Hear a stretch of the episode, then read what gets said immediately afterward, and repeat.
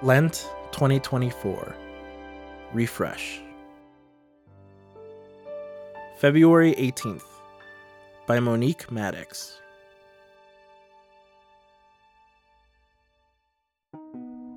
Al salir de la misa el domingo de Ramos, en abril del 2016, apareció una notificación en mi teléfono con un titular periodístico.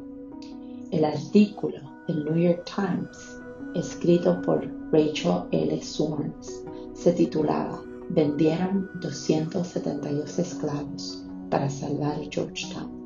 ¿Qué le debe a sus descendientes? Abriendo el artículo, leí el resumen. En 1838, los sacerdotes jesuitas que dirigían la principal universidad católica del país necesitaban dinero para mantenerla viva Ahora viene la tarea de compensar. Me sentí inundada de rechazo, como las inundaciones de las que escuchamos en la primera lectura de Génesis hoy. El camino de entender esta noticia más profundamente me ha formado en los últimos años, mientras me sigo confrontando con la historia de nuestra iglesia.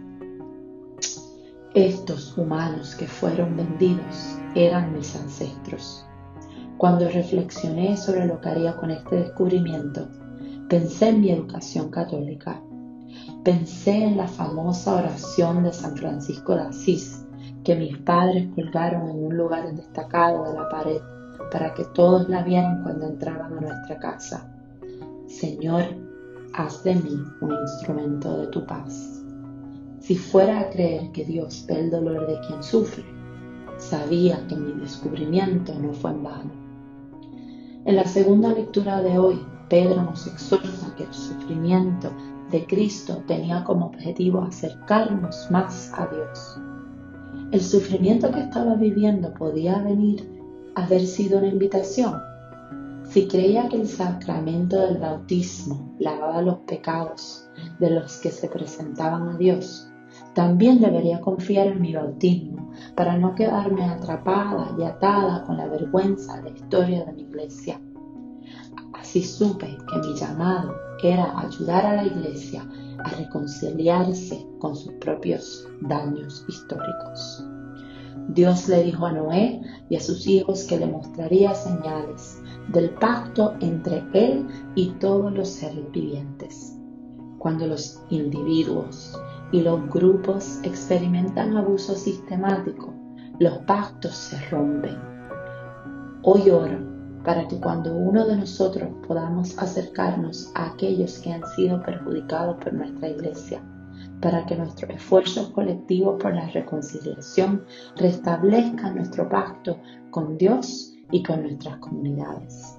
Que seamos el arco iris sobre la tierra que representa este pacto renovado. Preguntas para la reflexión. ¿Qué, me impide construir un puente para aquellos que han sido perjudicados por nuestra iglesia?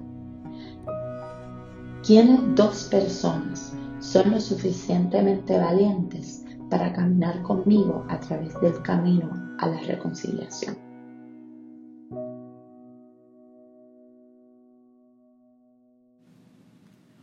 Prayers, justice issues, or experiences first ignited the fire of service within you? At Catholic Theological Union, where you come from matters.